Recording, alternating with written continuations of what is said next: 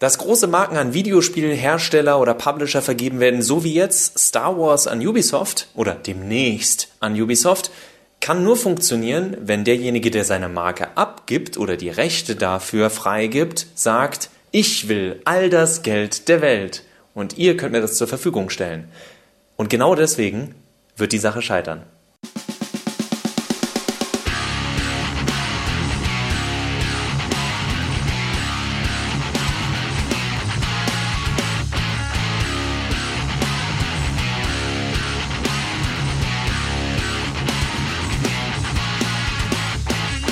Das war ja eine lange These. Egal.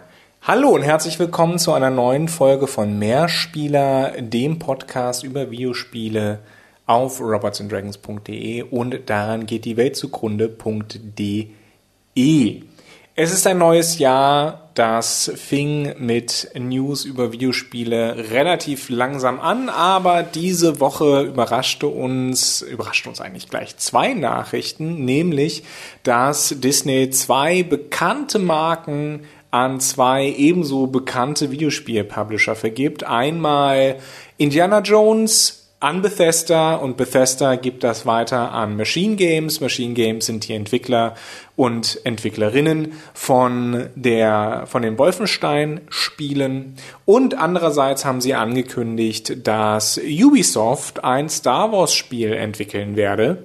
Und wer so ein bisschen die Entwicklung der Star Wars Spiele verfolgt hat, der fragt sich jetzt, und was ist mit EA? Ja, die sind auch noch dabei, keine Sorge. Zumindest was die nähere Zukunft angeht. Wie das jetzt genau aussieht, ob Ubisoft dann EA als Vertragspartner, als vertrauensvoller ablösen darf mit der Zeit, also komplett, äh, das muss man mal abwarten, weil ich glaube auch viele davon ausgegangen sind, dass das mit EA eventuell, also vor zehn Jahren, dass man sich gedacht hat, nicht vor zehn Jahren, vor sieben Jahren gedacht hätte, das Ganze kann auch verlängert werden, wenn alles so läuft, wie man sich's vorstellt. Ähm, ja, sie, gute sieben Jahre später ein paar Lootbox-Geschichten mit den Battlefront-Spielen. Jo, war die letzten Jahre schon klar, dass da dickere Luft sein könnte. Und jetzt man an dem Punkt ist, dass man sagt, hm, probieren wir es mal mit jemand anderem. Und da ist, denke ich, Ubisoft gleichzeitig die langweiligste, aber um erstmal das Positive in Anführungszeichen oder das Nachvollziehbare aus dem Weg zu bekommen, die sicherste Lösung wahrscheinlich in der kompletten Games-Branche, die Disney da wählt. Genau, also entwickeln soll dieses Star Wars Spiel Ubisoft Massive. Die sitzen in Schweden, ich glaube in Malmö, ich bin mir nicht sicher. Ubisoft Massive hat vorher The Division 2 entwickelt und und dort werde man in Zusammenarbeit mit Disneys Studio Lucasfilm Games, die nicht dieselben sind wie die Leute von LucasArts, das Studio wurde 2013 geschlossen, die werden dieses neue Spiel kreativ betreuen. Laut, ich glaube, Douglas Riley heißt der Vizepräsident von Lucasfilm Games.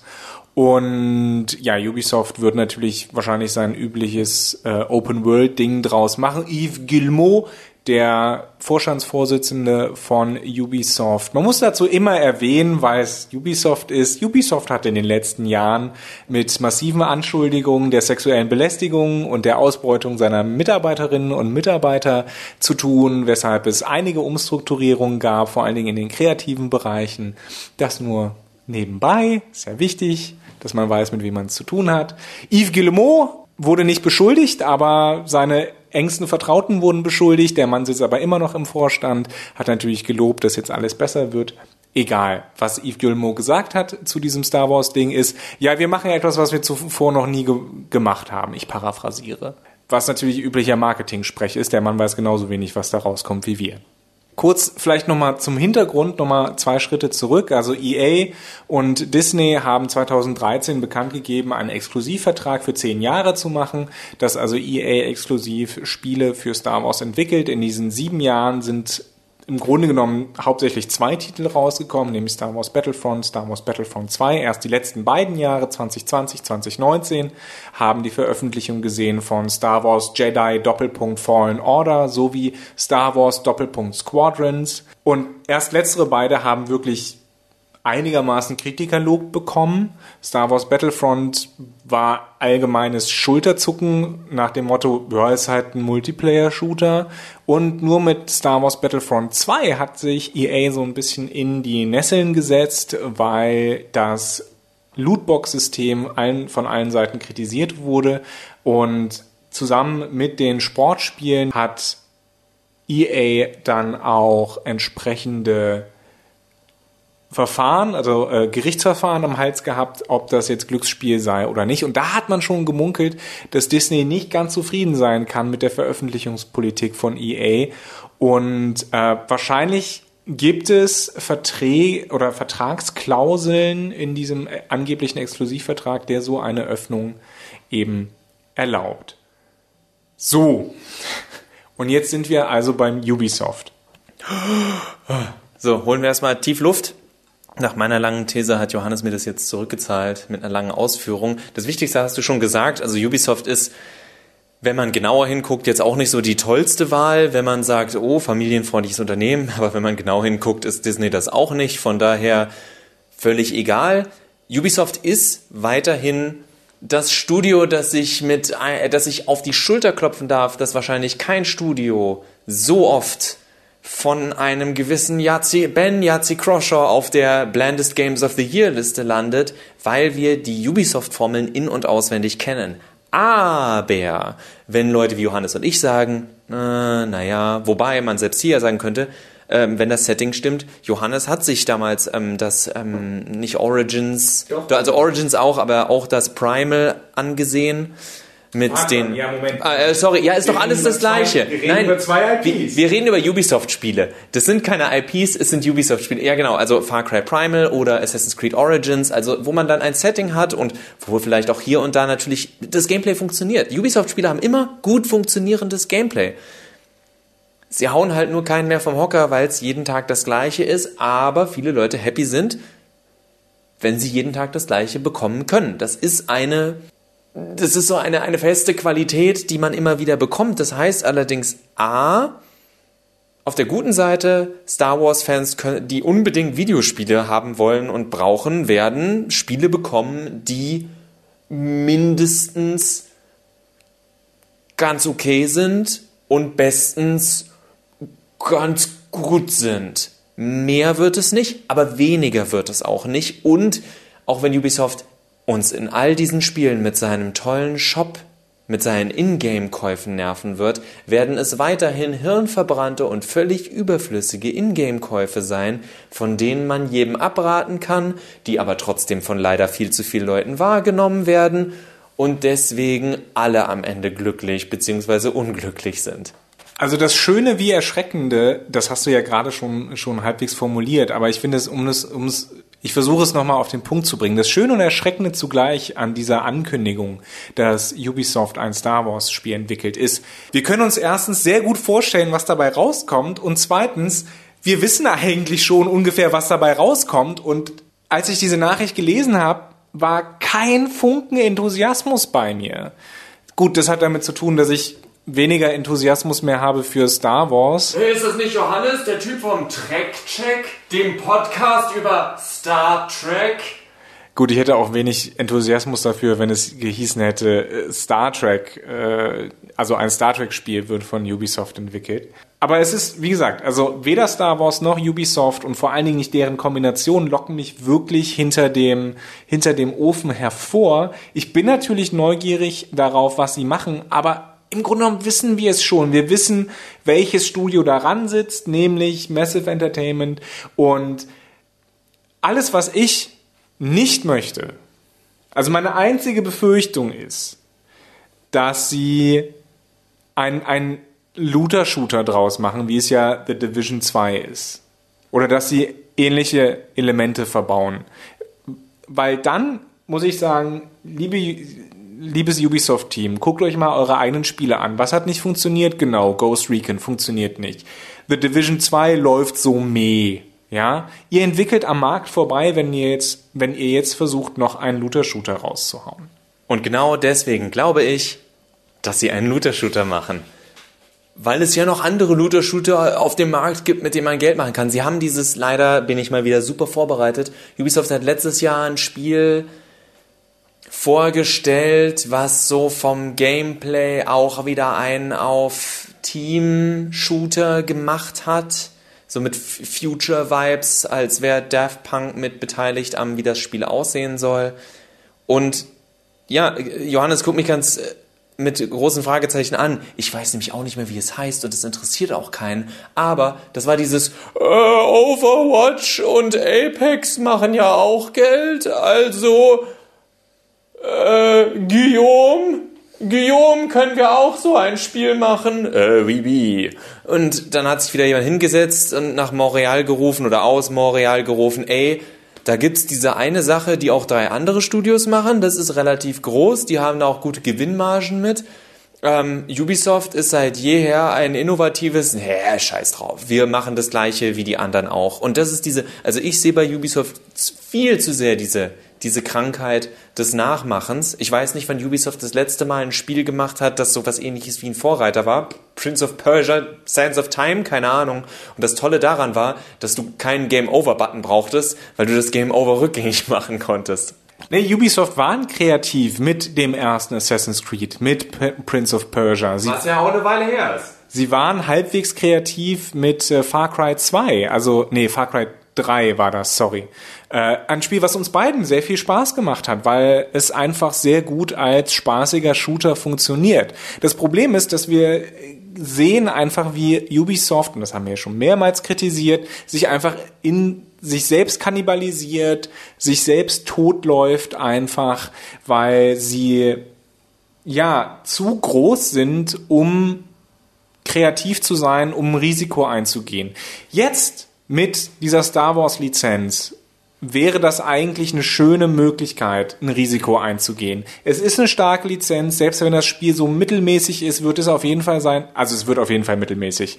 Aber selbst wenn es ein Risikospiel ist, was jetzt kein Action-Adventure in einer offenen Welt wird, ja, dann wird es auf jeden Fall seine Käuferinnen und Käufer finden. Das heißt, der Absatz ist eigentlich gesichert. Man könnte ein bisschen mutiger sein. Wird man aber nicht sein weil man eben all das Geld will. Und hier fällt diese Industrie, hier fällt die Größe dieser Unternehmen, der Entwickler, fällt über sich selbst. Disney will möglichst viel Geld aus Star Wars rauskriegen. Ubisoft will möglichst viel Geld aus der Lizenz und ihren Spielen rauskriegen. Also was machen wir? Wir machen, wir machen das durchschnittlichste Spiel, was wir machen können, damit es nur allen gefällt und am Ende verlieren wir die Spielerinnen und Spieler, die ein bisschen mehr Anspruch haben, als einfach nur, und wir haben da schon die letzten Wochen drüber geredet, Zeit vergeuden zu wollen.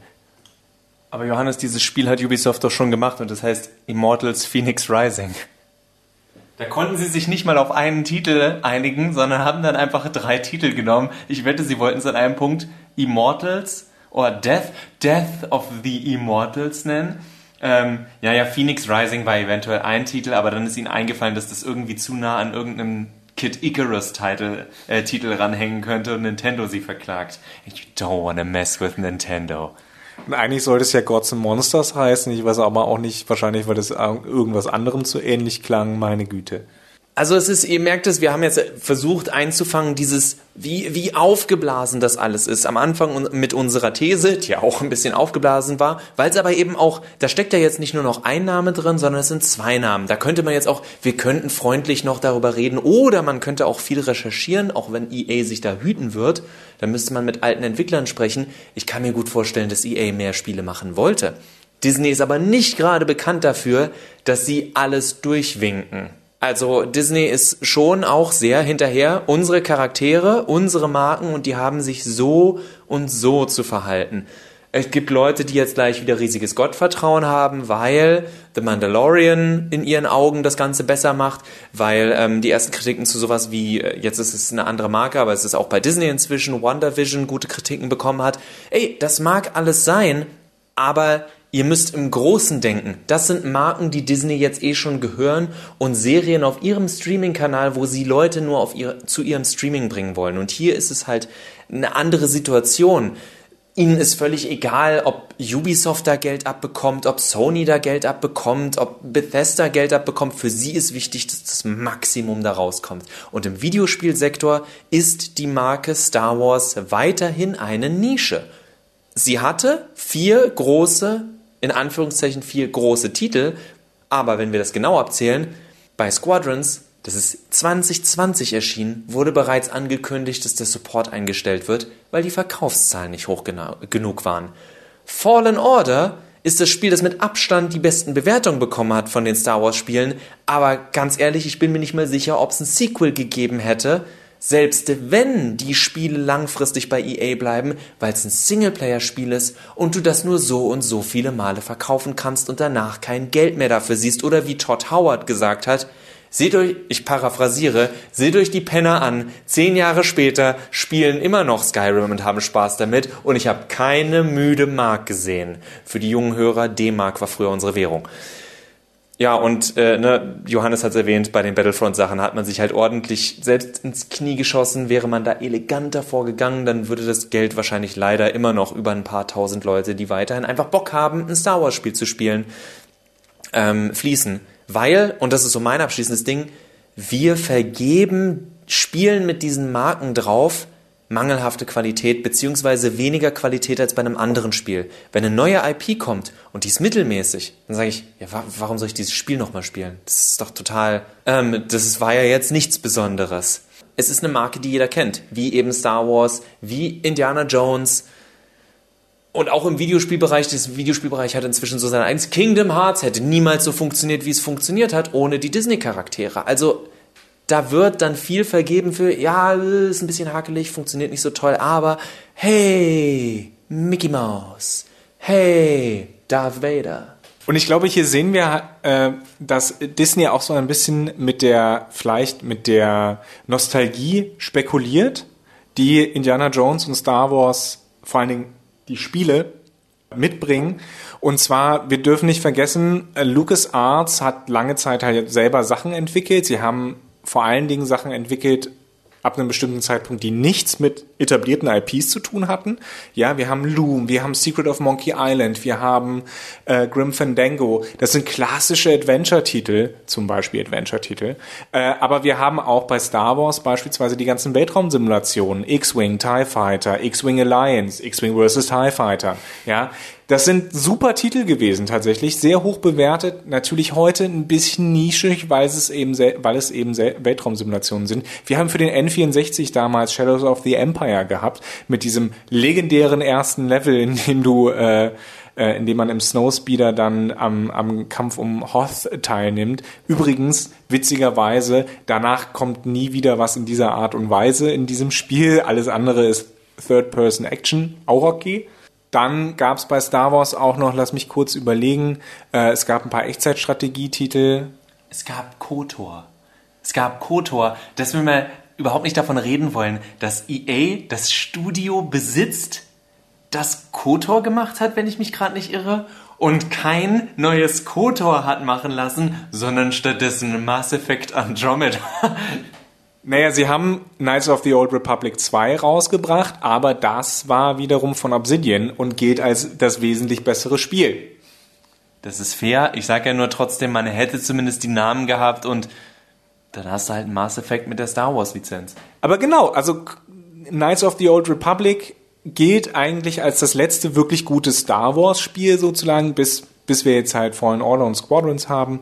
Ähm, genauso ähnlich läuft es bei Indiana Jones, nur hatte der noch mehr Pech eigentlich. Es gab ein paar, falls ihr euch äh, erinnert, es gab so ein paar Third-Person-Action-Spiele à la Tomb Raider. Ich glaube, die kaiserliche, die Gruft des Kaisers oder sowas. Ach, man hat es schon wieder vergessen. Und eigentlich ernährt sich Indiana Jones spielemäßig immer noch vom 1992 erschienenen äh, Titel Indiana Jones and the Fate of Atlantis, was der beste vierte Indiana Jones Film war, der nie gedreht wurde.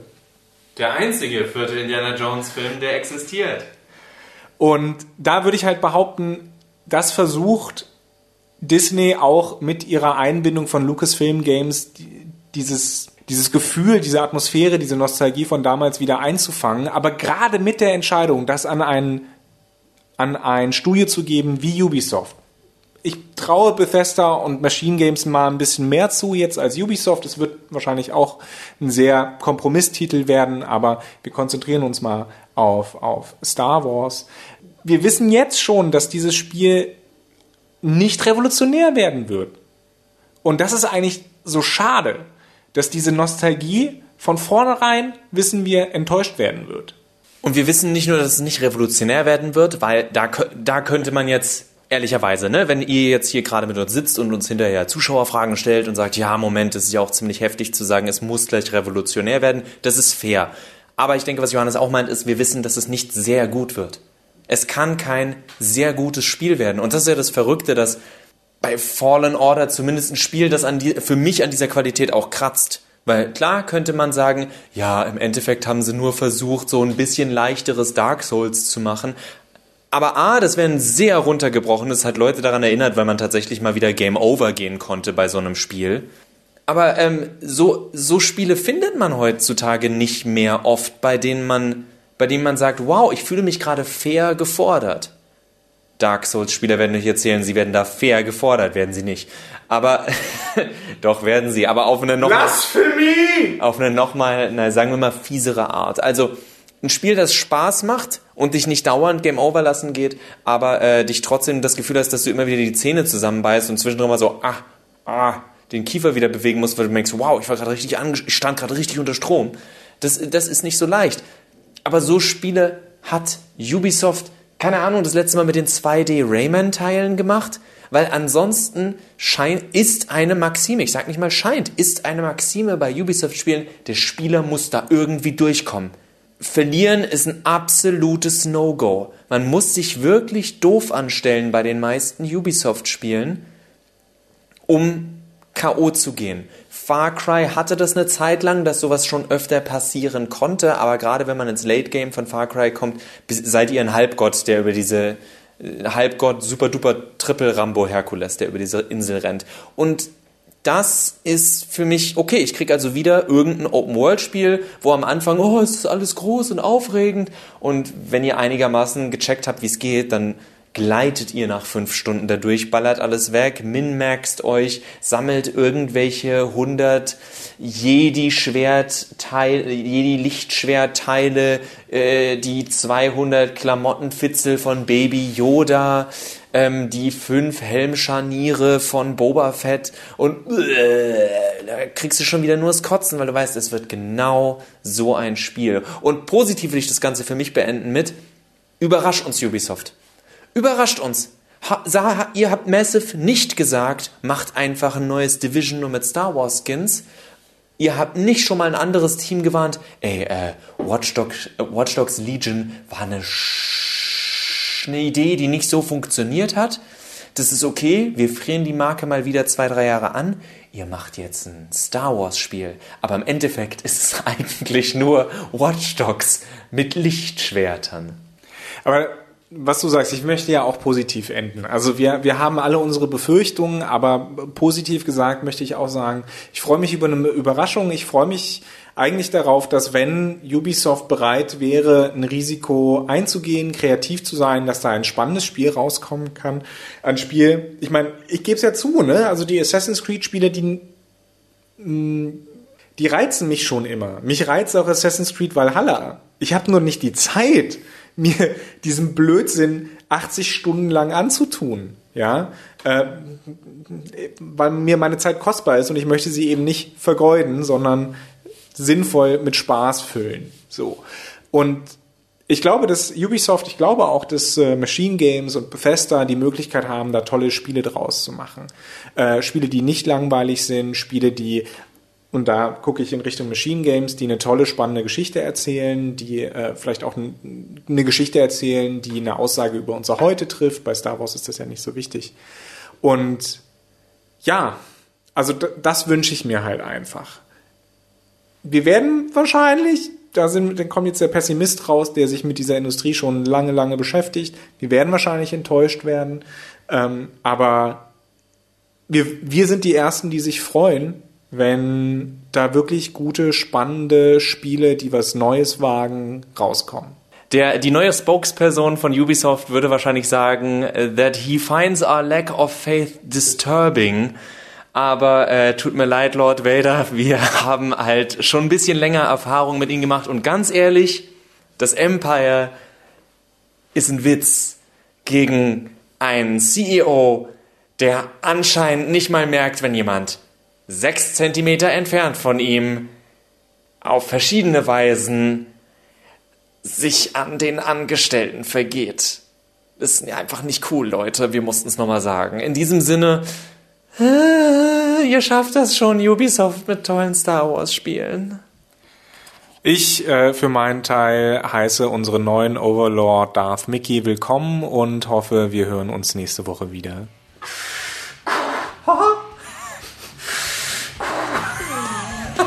Die Musik ist von Laurie of Jan. Macht's gut.